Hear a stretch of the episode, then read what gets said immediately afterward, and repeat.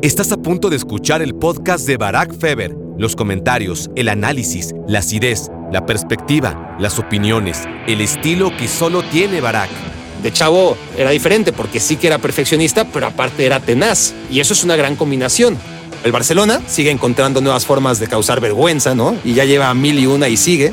O sea, en México la liguilla y su formato viene a ocupar la emoción que en otros países solo puede dar la copa.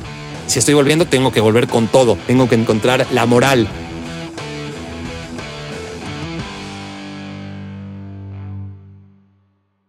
Hola, hola, hola. Bienvenidos a... Sí, sí, señor. Ah, me quiero volver chango. Gracias por hacerme su cómplice para matar el tiempo y a cómo ha sobrevivido el pinche tiempo últimamente, ¿verdad? ¿No? Eh, sin asesinos seriales como ustedes de compañía. Y bueno, ahora que les digo, gracias por ser mis cómplices al haber tirado la hueva durante semanas, semanas que se convirtieron en meses, y qué sé yo, me tomé el verano y se me fue un poquito la... Me tomé el otoño más bien, ¿no? Porque en el verano creo que sí estuve chambeando bastante. Pero me tomé un poquito el otoño, se me fue un poquito la mano y no iba a permitir que, por tentador que fuera, que también me comieran las navidades. Así que aquí estoy otra vez. No se pueden quejar si ya saben cómo soy. ¿Para qué me escuchan? ¿Para qué me llevan amablemente a sus coches, a sus casas, a sus oficinas, a los parques, ¿no? A, correr con ustedes, ¿no? Y, y si prestaron atención además a los últimos capítulos, creo que yo ya les iba dando algunas pistas. Digo, llevo 40 años dándoles pistas de mi huevonería. No huevonería, de mi falta de compromiso a largo plazo. Es eso. O sea, no se pueden quejar pueden quejarse, vamos, por supuesto, ¿quién soy yo para decirles no se pueden quejar? Lo que no pueden hacer es darse por sorprendidos. Eso es lo que quiero decir. ¿Por qué es eso? Lo de los 40 años, en parte, la excusa. Me, me acuerdo de una columna cuando cumplía yo 25 y me sentía ya un fracasado de la vida, ¿no? O sea, 25 años me decía a mí mismo y ya no era un chavo, imagínense, ya no era un chavo para mí, porque claro, me pongo en mis propios zapatos y me veía entre los 20 y los 30 y estaba jodido, de verdad jodido. Y me acuerdo de esa columna en la que, no sé, pues realmente hacía sentir, expresar mi catarsis sobre lo jodido que yo sentía que era cumplir 25 años. Pero luego llegan los 30 y eso es parte de los 25, saber que ya vienen los 30 y luego los 35, pero nada como los 40, ¿no? O sea, yo sé que es un número que bla, bla, bla, bla, bla, bla, pero no mamen. O sea, a mí sí me pesan. Siempre me han pesado estas chingaderas desde que cumplí 20. Y esto de cumplir años, voy a tratar de emplear un vocabulario mucho más familiar. Perdonen ustedes, no están aquí para escucharme hablar con tan pocos recursos lingüísticos, que para ello escucharían el podcast de Polo Polo o, de Luis García, así que moderaré un poco mi lenguaje. Y lo que quería decirles es que lo único bueno de cumplir años, porque también hay cosas buenas eh, y hay que reconocerlas, es que eso de cumplir años es lo más democrático del mundo. Piénsenlo, ¿no? Todos cumplimos años, independientemente del estatus social y económico, todos cumplimos años. No hay privilegios. No es que, mira, yo cumplí este año y tú no cumpliste años. ¿Qué pasó? Nada que tú llevas tres años sin cumplir años y yo me estoy haciendo viejo, ¿no? Cada cuatro meses. O sea, no, todos parejos y, eso está muy bien. Ya sé que me dirán que hay algunos que envejecen mucho peor que otros. Bueno, sí, eso sí no se puede controlar, va ahí sí muy de la mano de la calidad de vida. Pero en lo que se refiere a los 365.25 días que pasan para todos a la hora de cumplir años, pues ahí es lo más democrático, porque no es nada de que tú engordaste y yo no, o que yo mido 1,90 y tú solo mides 1,60, ¿no? Aquí todos vamos de la mano. Y por más que nos riamos o se rían ustedes, cabrones, de los cuarentones, o la mayoría de ustedes, y nos vean lejos, pues saben en el fondo que ya les tocará. Y les advierto que mucho más rápido de lo que se piensan. Y es eso, en resumen es eso, cumplir 40 años de alguna manera me hizo arrojar la toalla, darme mi tiempo, al menos por un rato, dejé que la desidia me invadiera, me puse a comer helado directo del galón, ¿no? Ya saben, la imagen pura de la depresión, el estereotipo. Hay gente que se pone a hacer cosas para no tener que pensar, ¿no? De hecho, la gente que hace muchas cosas no se deprime porque no tiene tiempo, ¿no? para deprimirse. Pero hay gente que se pone a hacer cosas para no tener que pensar, ¿no? Y yo por el contrario, al revés, me pongo a dejar de hacer cosas para aliviar mis penas prefiero no hacer nada. Porque, a ver, no, estoy triste, estoy mintiendo, no, estoy triste por haber cumplido 40 años, no, estoy encabronado, me caga tener 40 años y no lo puedo ni lo quiero evitar.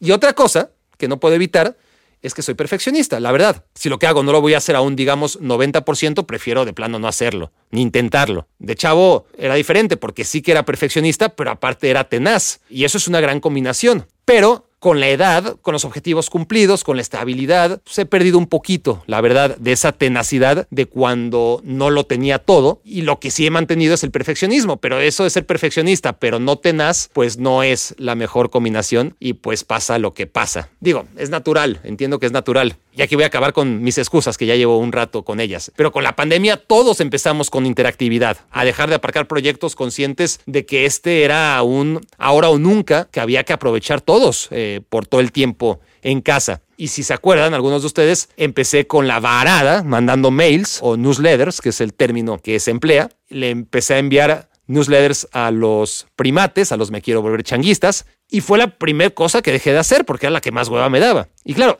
el tema no es dejar de hacer una cosa, que no importa tanto, sino que cuando dejas de hacer una cosa, pues es mucho más fácil dejar de hacer una segunda. Y cuando dejas de hacer dos cosas, pues es mucho más fácil dejar de hacerlo todo. Y entonces dejé de hacer todo lo que había empezado a hacer de manera emprendedora en el arranque de la pandemia y decidí dejar de hacer TikToks porque no les entiendo, porque aunque me siga gente de todo el mundo, no entiendo por qué, y eso me da hueva, el no entender por qué algunos videos se hacen virales cuando son exactamente idénticos a otros que no se viralizan. Y entonces, como no lo entendí, preferí también dejarlo por la paz. Más allá del éxito que empezaba a tener en lo que se refiere a los followers, nunca entendí por qué. Y entonces, como ya dejé TikTok, bueno, no definitivamente, pero ese no lo pienso retomar en un rato, a ver si encuentro a alguien que me motive y me reenganche. Pero entonces también dejé de escribir de una vez las columnas porque llevo demasiado tiempo escribiéndolas, la verdad, y, y porque me absorben mucho tiempo y porque no me compensan ya económicamente y porque además, a diferencia de esto, no son interactivas. Entonces dejé de escribir también. Pero luego dejé de hacer también el podcast y acabé por abandonar hasta el canal de YouTube, que fue lo último que dejé. Digo, no lo he dejado, sigo haciéndolo al menos con un video semanal. Eso sí, que mantengo cierta regularidad, pero es que hacía casi uno diario o al menos uno cada tercer día y ahí también necesitaba un break y que tendré que retomar para no quedarme a medias. Si estoy volviendo, tengo que volver con todo. Tengo que encontrar la moral. Pero bueno, aquí estamos hablando del podcast y es la historia de siempre, ¿no? Te fundes a veces antes del año, ¿no? Pero a veces un poquito después. Porque lo difícil es empezar. Lo difícil cuando arrancas proyectos como este es saber ya motivarte y encontrar que vale la pena y, luchar contra lo escéptico que puede ser sobre que funcione. Y una vez que empiezas a hacerlo, encuentras siempre tiempo para todo. Quién sabe cómo le haces, pero toda la flojera que da arrancar un proyecto, luego se pasa, ¿no? Te enganchas y encuentras tiempo hasta debajo de las piedras. No sé ustedes, pero lavar platos, por ejemplo, o sea, qué pinche hueva decidir, ok, ya, me voy a poner a lavarlos, ¿no? Eh, ese es el único pedo, otra vez eh, con mi lenguaje, perdón, porque, porque una vez que estás lavando, no les voy a decir que es chingón, pero es chingón. O sea, no es un martirio. Le agarras el gusto y hasta se pasa rápido el lavar platos, ¿no? O el mejor ejemplo, más claro, levantarte cada día. ¿no? El, el, pedo es dar ese paso que te baje la cama. El resto es fácil. Lo complicado es empezar o en este caso, en concreto, reanudar un proyecto. O cuando corres, o sea, qué hueva, por lo menos a mí, llevo 10 años haciéndolo, pero qué hueva me sigue dando salir a correr. Pero cuando lo haces, cuando ya empiezas a hacerlo, ya no quieres dejar de hacerlo. Eso sí, que no se te desamarre una pinche agujeta porque le das tiempo a tu cuerpo a meterse en tu cabeza y, y decirte, ya, güey, ya, qué hueva, ¿no? Y, y ahí vas de nuevo con el proceso de empezar a correr. Pero bueno, como se habrán dado cuenta, aquí estoy de regreso con mis pendejadas y divagaciones de siempre y estas groserías que, no sé por qué no estoy dejando de pronunciar. Y bueno, se me había ido un poquito la mano, les decía, con esta tregua y de verdad valoro que estén aquí, que sigan aquí. Si es que siguen, porque estoy dándolo por hecho, a lo mejor le estoy hablando a la nada y bien merecido que me lo tendría. Pero para eso están los analíticos y me haré una idea una vez que suba este podcast y a la semana pueda ver los numeritos, pues ya me daré una idea de qué tan fieles son culeros. ¿No? O sea, ya, ya en serio, si, vuelvo, si vuelvo es por varias razones, por los emails, que sigo recibiendo, que es otro pendiente. Por cierto, eso de contestar todos los emails de manera religiosa, en eso también me eché a la maca y llevo como tres meses retrasado. Pero si me escribiste, ya te contestaré, eso te lo aseguro. A ver cuándo, pero lo haré, porque eso sí que siempre lo he hecho, desde hace muchos años.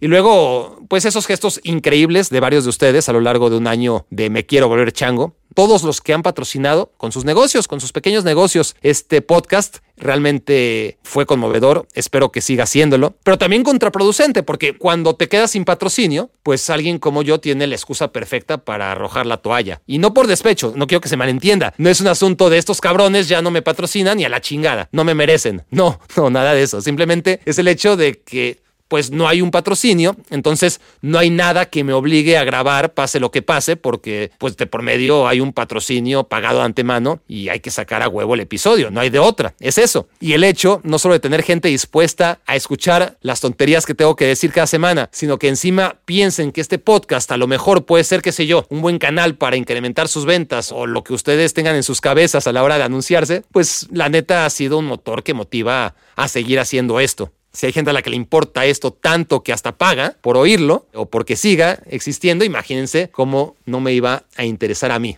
Pero bueno, hay una cosa, y aquí la tengo apuntada antes de que se me olvide. Analíticos aparte, y los ratings y, y, todos los medidores para poder saber cuánta gente te escucha realmente, nada más orgánico que anunciar al valedor, al ganador más bien de la camiseta de valedores de Iztacalco. Una más, es la última que queda. Y es que eso ha demostrado su fidelidad porque no puede ser casualidad. Hasta ahora todas las camisetas las han reclamado de inmediato. Porque, a ver, les pongo el contexto, ¿no? Estamos regalando camisetas de valedores de Iztacalco, cuatro a aquellos que manden o que hayan mandado en algún momento una reseña en los diferentes servidores de podcast en donde escuchan Me Quiero Volver Chango y ya con esa reseña participan en la rifa de una de las camisetas de valedores de Iztacalco. Pero aquí el detalle es que para poder premiar realmente la fidelidad, mi idea había sido, bueno, ofrezco o doy el nombre del ganador de la camiseta después de hacer un sorteo aquí yo mismo, totalmente random. Y si escuchas su nombre, bien.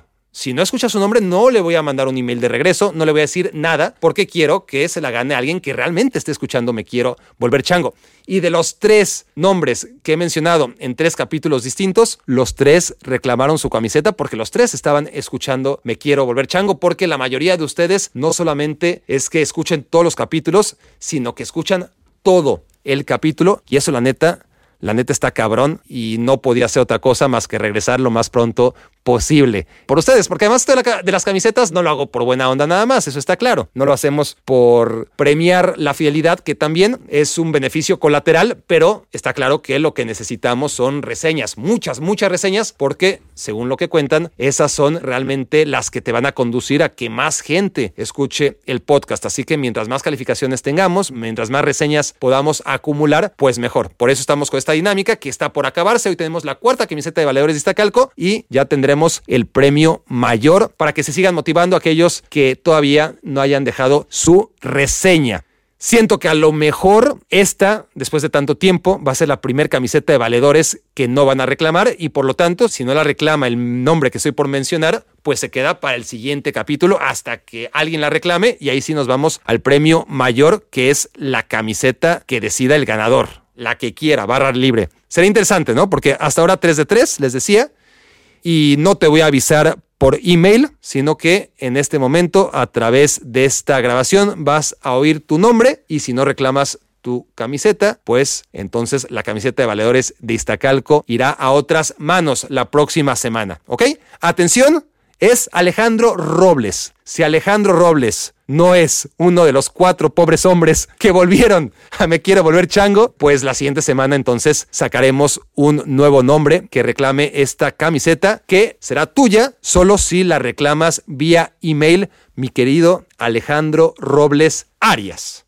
Bueno, como se habrán dado cuenta por el tiempo de este episodio, que no es tan largo como otros, me imagino, no lo he acabado de grabar obviamente, así que estoy aventurándome, esto solo es un anuncio de que volvemos, no hay nada de qué hablar, porque ¿saben qué? Después de cuánto, de dos meses y medio de vacaciones, que fue lo que me tomé, dos meses y medio nada más, que pareció mucho más. De hecho, yo creí que había sido más y hasta con miedo, antes de ponerme a grabar, dije, a ver, voy a ver la fecha del último episodio de Me Quiero Volver Chango. Y resulta que solamente abandoné la nave durante octubre. Solamente durante octubre, porque en septiembre hubo podcast, en noviembre hay podcast otra vez y no es para tanto, no es para tanto. La verdad yo creí que había sido más tiempo porque les extrañé. Es que a mí también me encanta sacar el látigo y pegarme yo solito, ¿no? En la plaza mientras el pueblo se regodea. También eh, no es que he estado de vacaciones, he estado ocupado. ¿No? Digo, sí me fui de vacaciones un ratito, sí que estuve en Aruba y la pasé muy bien. Gracias, Tati, por todas las atenciones. Pero también he estado en chinga estos días. Eh, también saqué mi nacionalidad, ¿no? Tras casi nueve años en Estados Unidos, ya soy gringo. Soy paisano de Michael Jordan y bueno, de Donald Trump también, ¿no? Eh, de todo. Hay muchos paisanos en este país, de los buenos y, y de los malos. Pero al menos podré votar en las próximas elecciones para que no vuelva este señor nunca más, el expresidente. Y bueno, también me he desvelado con mi hija porque está aplicando a la mejor puta secundaria de todo el país, literalmente la mejor, bueno, la mejor preparatoria, de hecho. Es que digo que mi hija va a entrar a la preparatoria y, me dan ganas de mandar otra vez todo a la mierda. Y, aventar la chingada eh. otra vez este micrófono. mi micrófono, por cierto, que estoy estrenando, a ver si se nota a ver si se nota esto en la calidad de audio, porque ya lanzados a hacer una segunda temporada, sí que me ocupé en profesionalizar un poquito, por lo menos la calidad del audio. Así que ustedes me dirán si fue un gasto inútil o si valió la pena. Lo malo es que no puedo escuchar sus respuestas. Ustedes ya me las harán llegar por otras vías, eso seguro. Pero a lo que iba es a que me dan ganas de ponerle stop a esta grabación y deprimirme otra vez cuando digo que mi hija está aplicando a la prepa. Pero hay que decir que aquí la prepa es de cuatro años. O sea, estaría aplicando a lo que para nosotros es tercero de secundaria o de bachillerato. Así que no estoy tan abuelo. Díganme que no, aunque me mientan y aunque no los escuche porque claramente no los puedo escuchar, estén diciendo lo que estén diciendo. A ver ya, paréntesis aparte, les contaba esa intimidad que mi hija está aplicando a una escuela que está aquí muy cerquita, a 25 minutos de casa nomás, aquí en Connecticut, y que es considerada la mejor escuela de niñas de todo Estados Unidos. Y de repente le picó ese mosco de, que quiere entrar y esa madre no la va a pagar, me quiero volver chango, que quede claro, no. Ni aunque todos ustedes participen en el... Pues si todos ustedes patrocinaran, probablemente sí, pero tengo mis dudas, que quieran y sobre todo que puedan. Entonces, lo que hay que hacer para pagarla es no pagarla, es decir, sacar la beca y hay que mandar un montón de material e historial académico que justifique que la niña es una fuera de serie. Y bueno, eso quita tiempo también.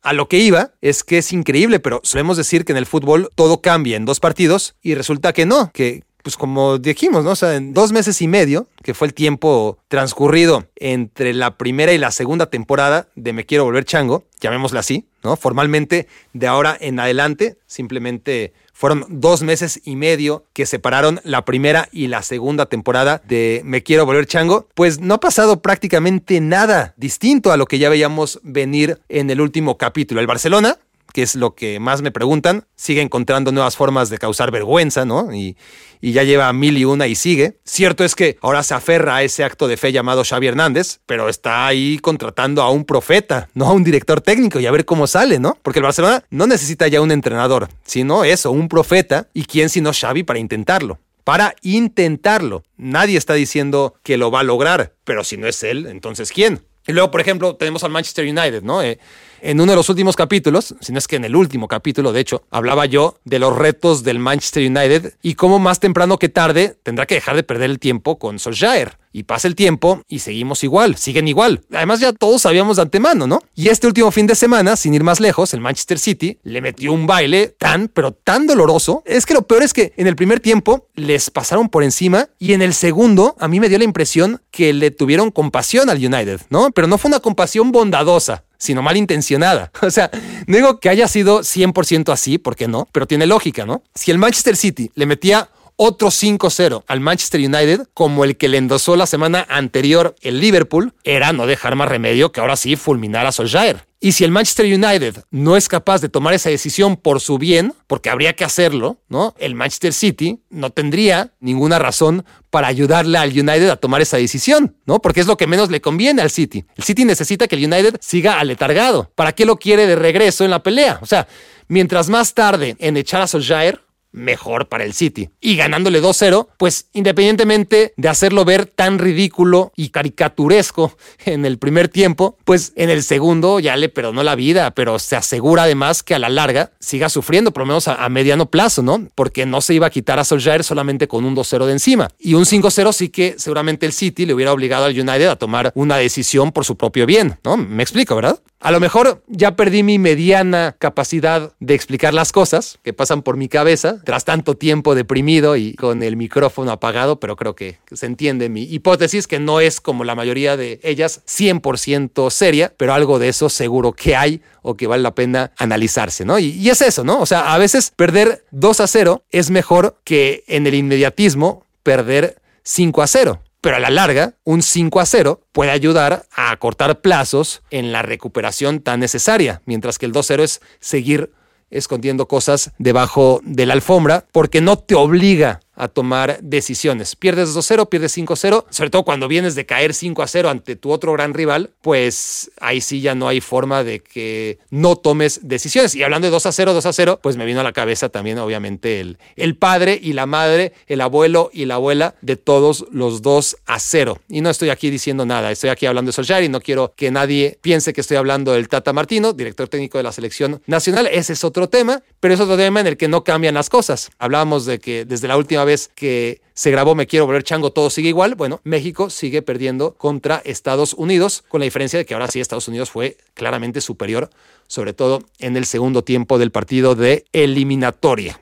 Volviendo al Barcelona, por ejemplo, tenía más de 150 partidos ganando juegos en los que se había puesto arriba 3 a 0 antes del encuentro contra el Celta. En la liga, claro, porque ahí de vuelta sabemos las remontadas que ha sufrido el Barça, pero en liga el Barça se había puesto 150 y tantas veces 3 a 0 y había ganado todos y cada uno de esos 150 y tantos partidos. Pero creo yo que fue mucho más doloroso que el 3 a 3 contra el Celta. Fue mucho peor que ese 3 a 0 convertido en 3 a 3, precedido por un 3 a 2 con una imagen patética, ¿no? Digo, no sé si vieron el partido contra el Celta, pero ya para hablar de algo, ¿no? Después de tantos meses, les cuento, el Barcelona iba ganando 3 a 0, pero jugando fatal el primer tiempo, ¿no? Llegó tres veces, literalmente tres, o máximo cuatro si quieren, las metió todas. El Celta tuvo las mismas, pero no las metió en ese primer tiempo, y en el segundo tiempo al Barça le pasan por encima, ¿no? El, partido era para que el Barcelona lo perdiera 6 a 3, que un penal no marcado, que un gol en fuera de juego, que otro lo bajó con la mano y, acabó en gol, pero sancionaron la mano, que una al poste, que la de Araujo. O sea, cuando el Celta se puso 3 a 2, es decir, metió el segundo gol, el Barça solo veía cómo se le escapaba la victoria y en lugar de defenderse haciéndolo pues como siempre lo ha hecho, aún en los peores tiempos, por lo menos guardando la pelota, se dedicó a administrar ese gol de ventaja, reclamándole al árbitro, haciendo tiempo de manera indisimulada, retrasando las reanudaciones, cometiendo faltas desesperadas, fingiendo faltas clavados en el área. O sea, patético, patético. ¿no? Yo estaba viendo el partido y decía, prefiero que el Celta empate, de verdad, a que el Barcelona gane 3 a 2 dando semejante imagen. Y bueno, al final pasó todo, ¿no? Eh, no podías elegir.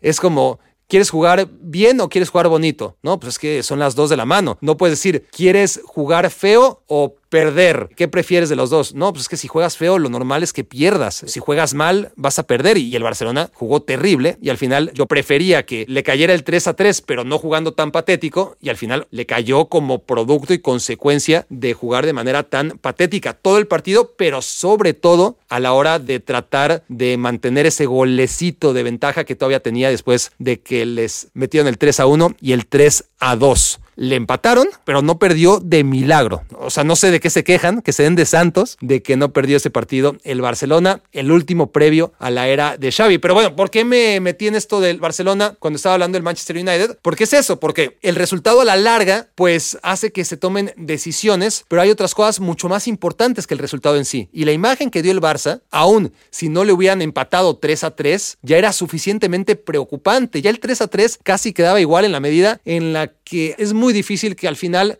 ese punto sea la diferencia, ya no digamos entre ser campeón o no, entre meterse entre los cuatro finalistas de Champions o no. Es mucho más preocupante que a la larga puedas ajustar las medidas necesarias para no volver a estar en ese contexto que te va a hacer perder mucho más puntos que esos dos puntos que dejó de ganar el Barcelona contra el Celta. Y bueno, el problema del Barcelona que hereda Xavi, ¿no? este Barcelona sin bujía dentro ni fuera del campo, sin atisbo de liderazgo tampoco, es que este Barcelona no compite, no puede competir con los mejores cuando se enfrenta a un equipo de nivel Champions, a uno que, que la verdad aspira a ganar la Champions, llámenlo Bayern o PSG, Liverpool Juventus incluso, o hasta Real Madrid y Atlético de Madrid, el Barcelona, no es que pierda con ellos, eso ya lo tenemos asumido, es que no pueden ni competirles. Y sin embargo, aquellos equipos que no deberían competirle al Barcelona, ni siquiera a esta versión apocada del Barcelona, equipos sin presupuesto, con mucho peores jugadores línea por línea, pues todos estos sí que le compiten al Barcelona, ¿no? El Celta, el Cádiz, el Rayo, Vallecano, el Granada, todos. Es que ese es el tema. El Barcelona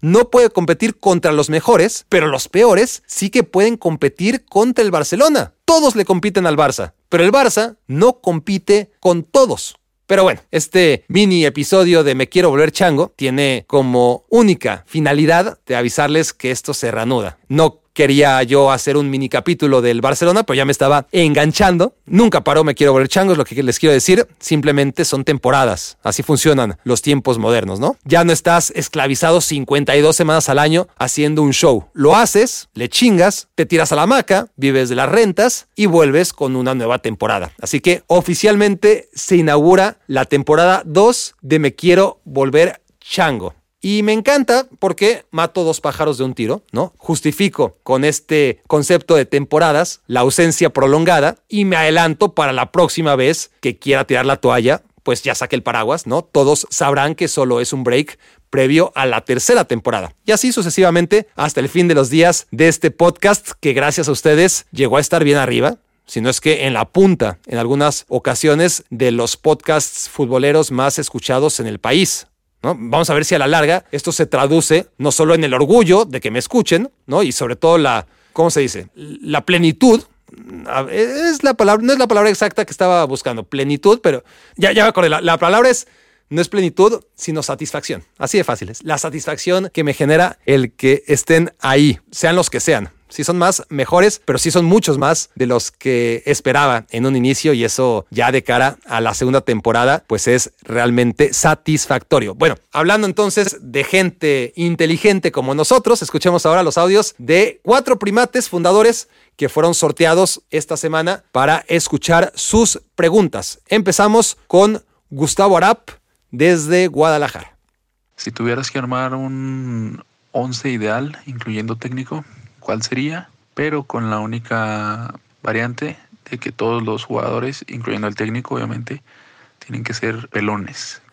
Bueno, bueno, menos mal que esto lo escucho desde antes y puedo hacer trampa, ¿no? Aquí tengo mi acordeón, de lo contrario sería imposible, ¿no? Así que aquí está la lista que escribí cuando oí tu mensaje, Gustavo. Portero, pues el Conejo Pérez. La verdad, no me vinieron a la cabeza mejores porteros calvos que él. Un histórico, ¿no? Solo por los años que jugó, independientemente de dos mundiales como titular, pese a su estatura y un nivel altísimo, ¿no? Eh, valga la paradoja, pero un nivel altísimo, por ahí entre, cálculo, de 1996 a 2002, ¿no? Lo paraba todo el cabrón. Y además es que jugó hasta los 50 años, no me jodan. Los otros a nivel internacional, pues serían Bartés o Willy Caballero o Pepe Reina, medio petardos, ¿eh? O sea, así que preferí escoger al Conejo Pérez para representarnos a los mexicanos en esta selección de calvos, porque la verdad tampoco tenía mucha competencia. Lateral derecho es la posición que más trabajo me costó, la verdad, cuando me di cuenta que ya estaba invirtiéndole demasiado tiempo a tu pregunta, porque lo dejé hasta el final, el lateral derecho, y ya decidí meter al final a Fabiño, ¿no? Que tenía mucha competencia en el medio campo, que ya había borrado su nombre, o tachado, aquí lo tengo tachado a Fabiño, pero resurgió entre sus cenizas para reclamar un puesto en el lateral derecho, ¿no? Recordemos que esa fue su posición inicial en el Mónaco, y era bueno, la verdad es que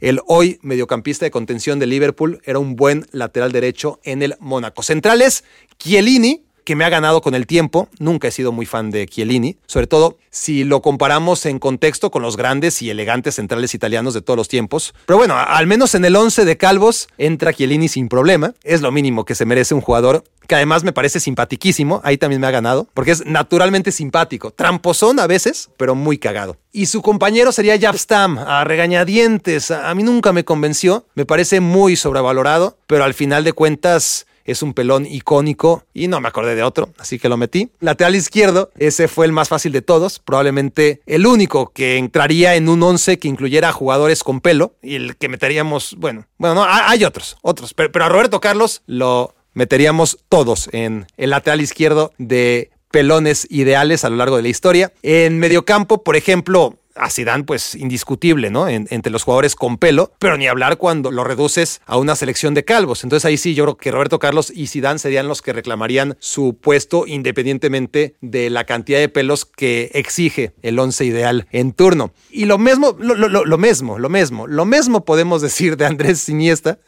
que ganó tantas cosas o más que Zidane, ¿no? De hecho, bastantes cosas más que Sisu, y eso ya son palabras mayores dos grandes, Iniesta y Zidane, aunque no suelan ponerlos en el mismo nivel, para mí no están tan lejos el uno del otro. Y luego puse, además de Zidane y a Iniesta, a Javier Mascherano, solo para darle cierto equilibrio al equipo, ¿no? Una dosis de credibilidad y balance, porque si se trata de juntar pelones galácticos, entonces en lugar de Mascherano, pues pondría a Clarence Seedorf, por ejemplo, que también podría ser una opción ahí para ponerlo en la recuperación de balón. Atacantes en este 4-3-3, pensaría primero en Arjen Robben, si no fuera por las lesiones, estoy seguro que estaríamos hablando de un grande entre los grandes. Y no solo las lesiones, sino es que aparte le tocó coincidir en la línea del tiempo con ese argentino y, este portugués que no son calvos, pero que hacen ver a Robin como un jugador cualquiera, ¿no? Cuando Robin en realidad era ultra determinante. Solo que se equivocó de época y esas lesiones que no le dieron continuidad, pero en cualquier otro tiempo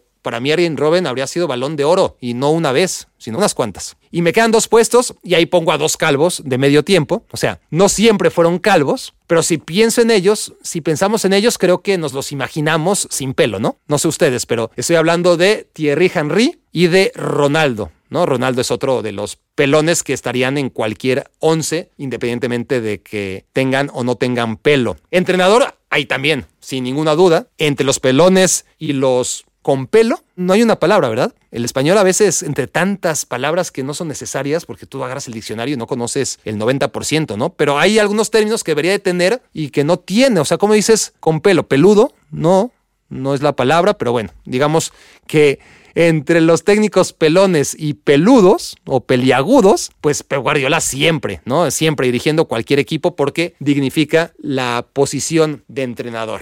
Escuchemos ahora a José Hidalgo.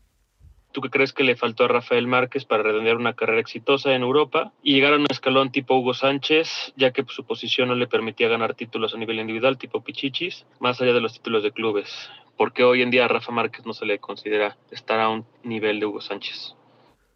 Bueno, a ver, yo la verdad no creo que haya un consenso al respecto. O sea, sí oigo a mucha gente que piensa que Márquez está a la altura, si no es que está por encima incluso de Hugo, ¿no? Por lo hecho en selección, todos los mundiales que jugó, los goles que metió en distintos mundiales y sobre todo por haber ganado dos Champions a, a nivel club, algo que nunca ganó Hugo Sánchez. Entonces, no me parece así como que todo el mundo dice Hugo 1, Rafa 2 pero sí que es verdad que yo soy de los que piensan que no está Rafa a la altura de Hugo. Así que puedo hablar por mí en representación de todos los que piensan como yo. Es que Hugo puso el nivel muy, muy, muy, pero muy alto. Y hay dos o tres factores que me vienen ahora mismo a la cabeza que le ponen en ventaja en esta comparación tan distinta porque son posiciones distintas y porque son tiempos distintos, ¿no? Pero uno es la posición, exactamente eso, ¿no? Siempre, siempre un delantero va a tener mejor recuerdo ¿no? No solo recuerdos, sino en la actualidad también, en el día a día, reflectores, ¿no? Esa es la palabra. Más reflectores va a tener siempre un delantero que un defensa. Es lo natural. El fútbol no es de los defensores. Los defensas son consecuencia, no son lo que uno va a ver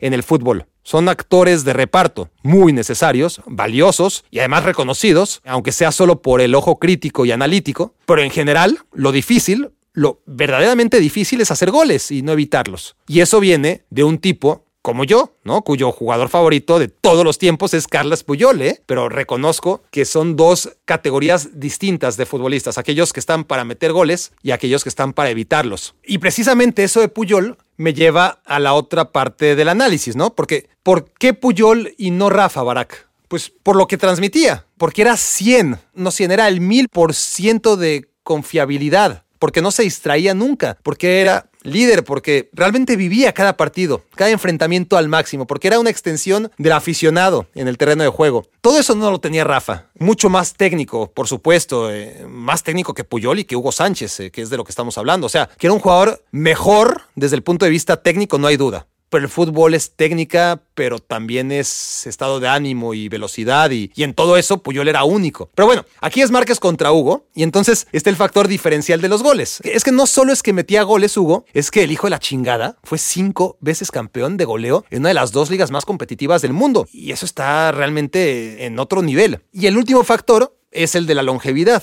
Hugo acabó jugando en el América, en el Celaya, en el Rayo Vallecano, en la MLS, hasta en la segunda división de Austria. Y Márquez igualito, o sea, bueno, no en la segunda división de Austria, pero también en la MLS, cambien Celaya por León, que están muy cerca además.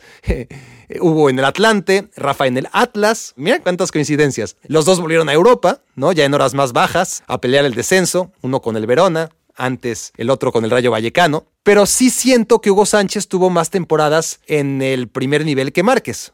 Porque Rafa, aunque se fue más joven a Europa, también volvió más joven. Volvió antes. Y si comparamos lo de Hugo en el Atlético de Madrid con lo de Rafa en el Mónaco, mira, ambos llegaron a equipos rojiblancos. Mira lo, que son las cosas. Ya me está dando mucho material para una columna cuando regrese con las columnas. Bueno, creo que está pareja la situación. No creo que sea Hugo Sánchez por goleada. Pero si tomamos en cuenta como factor de desempate todos los años de Hugo en el Madrid contra los de Rafa en el Barça, mi percepción es que siendo los dos ultra ganadores en liga. Y en el caso de Rafa, dos Champions o una Champions y media, porque la segunda ya la acabó como suplente. Pero mi sensación es que duró menos. Y eso cuando los defensas suelen ser más longevos que los delanteros, ¿no? Como que a Márquez le salió un piqué que le comió el puesto, mientras que a Hugo no le salió nadie que se lo discutiera nunca. Yo creo que Rafa Márquez tiene un gran, gran recuerdo del barcelonista, pero no creo que pase a la historia en el Barça de la manera en la que Hugo Sánchez está en la historia del Real Madrid.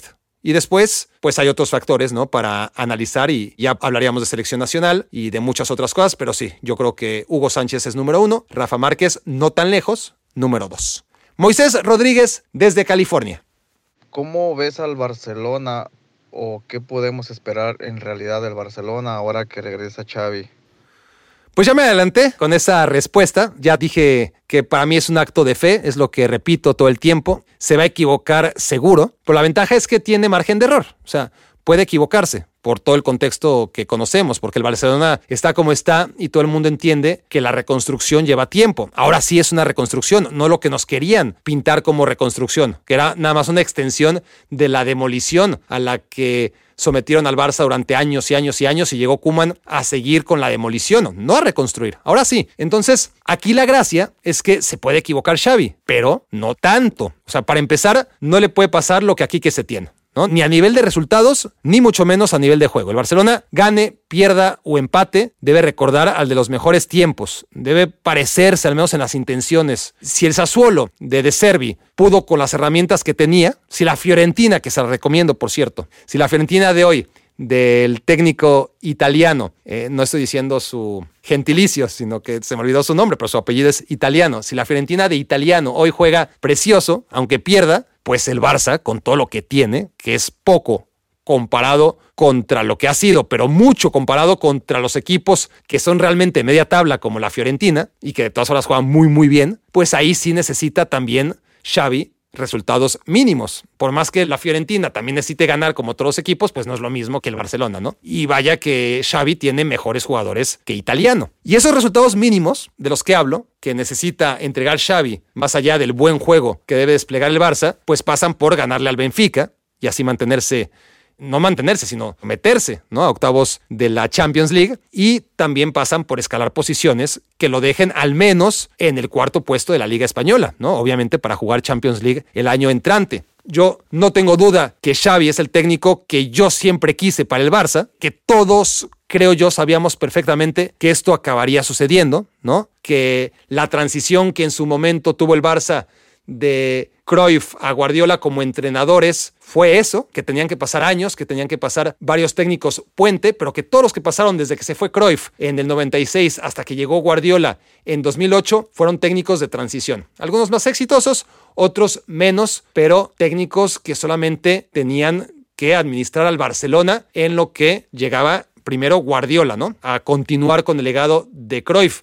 Y ahora todo apunta que, claro, es una expectativa demasiado alta a que Xavi haga con el legado de Guardiola lo que Guardiola hizo con el legado de Cruyff. Y yo siempre sostuve que los técnicos que separaran a Guardiola de Xavi iban a ser técnicos de transición. Y claro, a algunos les fue muy bien, como Luis Enrique, de más a menos, eso sí, a algunos les fue bien, aunque acabó mal, como Valverde, pero vaya, que, que, Valverde a nivel de resultados le fue muy bien y lo que siguió después ha sido un desastre, ¿no? Pero independientemente de los éxitos que hubo entre Cruyff y Guardiola, los diferentes técnicos que estuvieron en el equipo. Estamos hablando, pues bueno, de Luis Van Gaal, el más exitoso de todos, pero también hubo desastrosos como Serra Ferrer, como... Bueno, Antich no fue un desastre, de hecho fue un apagafuegos, porque Charlie Rickshak también tuvo un papel bastante malo. En fin, pasaron muchos técnicos entre Guardiola y Cruyff, e iban a pasar muchos entre Guardiola y Xavi, para darle tiempo a Xavi de primero seguir jugando al fútbol, luego de retirarse, luego de ver el fútbol desde fuera y ahora sí, por fin tomar las riendas del equipo, que es lo que todo el mundo sabíamos que iba a acabar haciendo.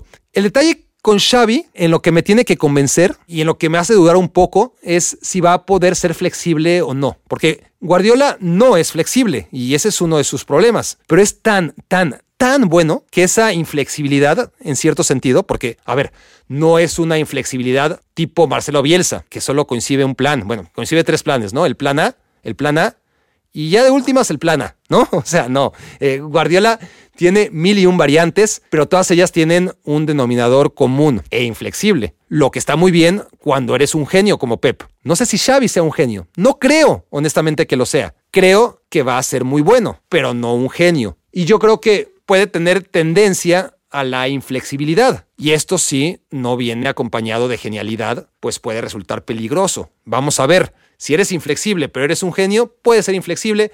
Va a haber decisiones en el tema de Guardiola que no vas a entender nunca. Va a caer en pecados increíbles, pero bueno, compensa. A la larga compensa. Pero si eres inflexible y aparte no eres un genio, pues bueno, Xavi tendrá que ser una de las dos cosas, o más flexible o definitivamente ser un genio como Guardiola. Por último, escuchemos a Miguel Villar. ¿Por qué crees que en México es tan complicado? ¿Por qué es tan difícil organizar un torneo de copa tipo la FA Cup donde participen eh, equipos de primera, de segunda, de primer ascenso, de Liga Premier, de ligas amateurs como la española? ¿Por qué es tan complicado? ¿Por qué no hay la voluntad? Sería extraordinario, ¿no crees? Buena, buena pregunta esa. Eh. Y como las buenas preguntas, tiene varias respuestas. Una la dices tú mismo, falta de voluntad.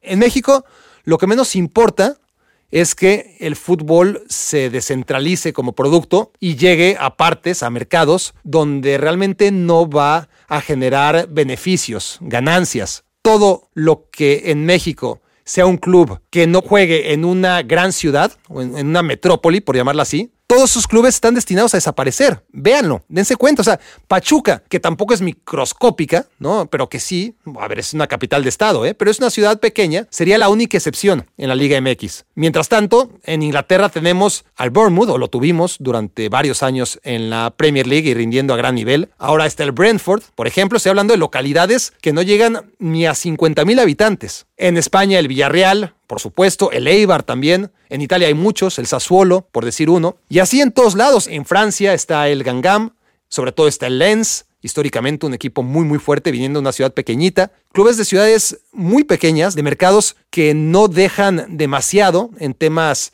ni de publicidad, ni de televisión, ni de ingresos, ni de explotación para la liga en general, pero son proyectos deportivos mucho más serios que a pesar de las adversidades que ya tienes a priori por no contar con los recursos de ciudades grandes, pues con mucho más mérito que estos clubes de ciudades grandes, pues se meten en la superélite, ¿no? Muchos ayudados también por fortunas, como el caso del Hoffenheim, ¿no? Que su dueño se metió en la cabeza que aquel equipo donde jugó de niño, antes de ser millonario, acabaría jugando la Bundesliga y lo logró con una buena inversión en un pueblo de 4.000 habitantes. Pero todo esto es solo parte del problema en México, no es la única respuesta. La cuestión de que no haya ascensos y descensos y que realmente nunca los hubo, Digo, de repente ascendía uno y descendía otro, pero por lo general se hacían pendejos, ¿no? Y, y el que tenía que descender no descendía y el que ascendía pues lo cambiaban de ciudad o no lo dejaban ascender. Todo esto solo refleja la poca voluntad que tienen los directivos mexicanos que el fútbol de élite llegue a un montón de ciudades y municipios súper futboleros que podrían tener una gran oportunidad. Y estoy hablando de, de localidades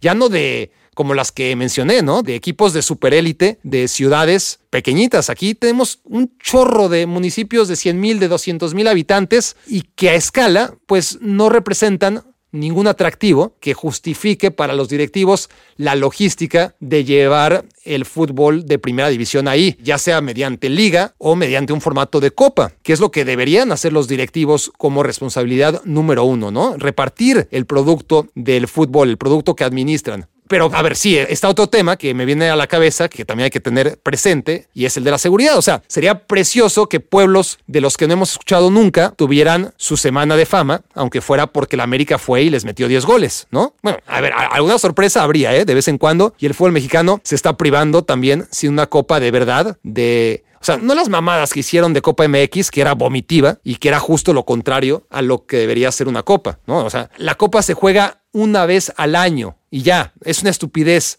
hacer dos copas al año, cada seis meses. La copa se juega a eliminación directa. No le metas grupos porque pierde toda su esencia y su encanto, ¿no? Que es el ganar o morir. Y en el campo del más débil, además, ¿no? Eh, se tiene que jugar en cancha del más débil. Eso es un concepto importantísimo. Y sobre todo, la copa la juegan todos. Pero todos. Y vaya que en México hay equipos de fútbol, pero lo que no hay es una pirámide que conecte a una división con la otra, ¿no? A la primera división del resto de competiciones, como ocurre hasta en los fútboles menos civilizados. No, entonces, por eso les digo, lo más probable es que ese pueblo que estamos descubriendo, que tiene un equipo de fútbol y un estadio con gente apasionada y que está recibiendo la América, pues probablemente se dé a conocer porque recibieron 10 goles de los suplentes de la América. Pero también habría sorpresas, también habría sorpresas y la liga en México con un torneo de copa se está privando de lo bonitas que son las sorpresas coperas cuando un equipo de primera pierde ante un equipo de tercera o de cuarta, porque ocurriría de vez en cuando, si no, no sería especial pero ocurriría y nos estamos privando de esas historias de Cenicienta porque la Liga MX es una superliga a escala, ¿no? Una escala pinchurrienta. Pero el mismo concepto de liga cerrada, sin aspiración para que ningún club pequeño ose aspirar, solo por hacer bien las cosas, ya no ascender a primera división, ya no hablemos de eso, sino que un sorteo le dé la suerte de que un año el pueblo este, de cualquiera que se les ocurra en la sierra, el pueblo va a estar de fiesta porque salió su papelito, su bolita, y los visita el Cruz Azul, ¿no? Aunque sea con suplentes, o las Chivas, o hasta qué sé yo, el León, que nomás lo han visto por la tele y resulta que ese equipo que han visto siempre en la tele va y se va a meter en la sierra, ¿no? aunque se presenten con suplentes, da igual, como ocurre en las copas. Pasa esto en todos lados. Pero en México nunca se piensa en esa gente del interior más profundo de la República. Se piensa en la gente de las grandes ciudades y por supuesto en la gente de Estados Unidos, eso sí, porque ahí hay plata, eso está claro. Y el tema, ya me enganché, pero da para un episodio completo, ¿eh? O sea, tengo mucho que decir al respecto, pero es un tema de voluntad principalmente, ¿no? Y con voluntad se hace una logística y lo que no hay es logística. Y lo que sí hay, también hay que decirlo, es un montón de pueblos gobernados por el narco, donde los estadios no tienen un nivel de seguridad como para garantizar que ahí se vaya a meter el América y que no vaya a haber pedo, ¿no? Como puede pasar con el Manchester United, que así visite a un equipo de la octava división, saben que no va a haber problema. Y el Manchester United se chinga y se mete a vestidores inhóspitos y se da un baño de pueblo porque no hay unas instalaciones como a las que están acostumbrados. Pero ni en Inglaterra, ni en España, ni en Francia, los jugadores temen por sus vidas o por su seguridad, visiten a quien visiten en la Copa. Y en México, desgraciadamente, hay muchas sedes donde sí que requeriría una logística que no están dispuestos para nada a procurar los directivos del fútbol mexicano. O sea, ¿para qué se meten en pedos? ¿No? Y finalmente está el tema del calendario. O sea, cuando hay dos torneos y dos liguillas, estamos hablando de 34 jornadas de temporada regular, ¿verdad? 17 jornadas más 17 jornadas. Ahora, agréguenle dos jornadas en las que se juegan las finales, ¿no? Que no son dos sino que son cuatro, porque son dos finales de ida y son dos finales de vuelta por año. Entonces, a las 34 jornadas, agréguenle cuatro más solamente de la gran final del fútbol mexicano. Tenemos 38, pero también es que las semifinales se juegan a ida y a vuelta. Hay dos partidos de semifinales por cada semestre. Entonces son cuatro jornadas de semifinales. Tenemos ya 42 más cuatro de cuartos de final. Llevamos 46 jornadas, ¿verdad? ¿Me siguen? Agreguen ahora el repechaje, que ese sí no se juega a ida y vuelta, pero es una ronda de repechaje, una jornada destinada al repechaje cada seis meses. Así que son 48 jornadas en total de Liga Mexicana. 48 jornadas de Liga Mexicana. ¿Dónde metes la copa? ¿Dónde? ¿No? Porque además el valor de la copa en los demás países es que te ofrece un nuevo formato, la emoción del todo o la nada, de ganar o morir. Y eso ya lo tenemos en México con la liguilla. Así que es como que en México tenemos liga durante 17 jornadas y quienes se clasifican juegan la liguilla, que en realidad es como la copa, ¿no? Por la emoción y el hecho de que puede ganar cualquiera, pasa lo mismo. En las grandes ligas europeas ya sabes que la liga la va a ganar uno, dos o tres, pero la copa la puede ganar cualquiera. Aquí en México también, en el formato liguilla, sabemos que hay uno, dos o tres favoritos, pero que las ligas las acaban ganando cualquiera, como en Europa, cualquiera puede optar a ganar la copa de cada país.